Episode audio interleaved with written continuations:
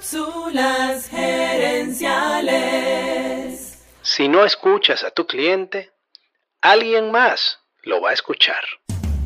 Visita cápsulasgerenciales.com. Saludos amigas y amigos y bienvenidos una vez más a Cápsulas Gerenciales con Fernando Nava, tu coach Radial. Esta semana estamos hablando acerca de cuatro grandes empresarios del siglo XX y en esta cápsula hablaremos de Sam Walton. En 1940 Sam Walton se gradúa de economía y comienza su entrenamiento en JCPenney. Allí trabajó durante año y medio y luego se unió al ejército durante la Segunda Guerra Mundial. En 1945, Walton se retira del ejército, toma sus ahorros y compra la franquicia de una tienda por departamentos. En tres años, Walton había triplicado las ventas de la tienda, pero los dueños de la franquicia se negaron a renovarle la licencia, y Sam Walton no tuvo más remedio que comenzar de nuevo. Decidió comprar los derechos de una franquicia distinta llamada Ben Franklin. Una vez más, sus técnicas de venta funcionaron y la tienda triplicó las ventas en menos de dos años. Su hermano era su socio y había volado aviones en la Segunda Guerra Mundial. Juntos decidieron comprar un avión de segunda mano y así poder examinar buenas locaciones para futuras tiendas. En 8 años abrieron 15 tiendas más.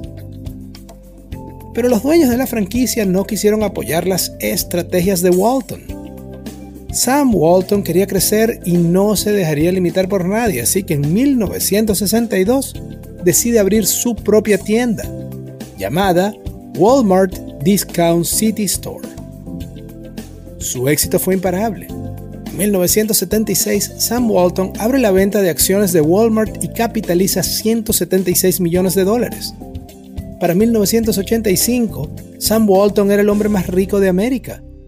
Walmart llegó a ser la empresa con más empleados en Estados Unidos y una de las pocas compañías que crecieron durante la recesión de los 90.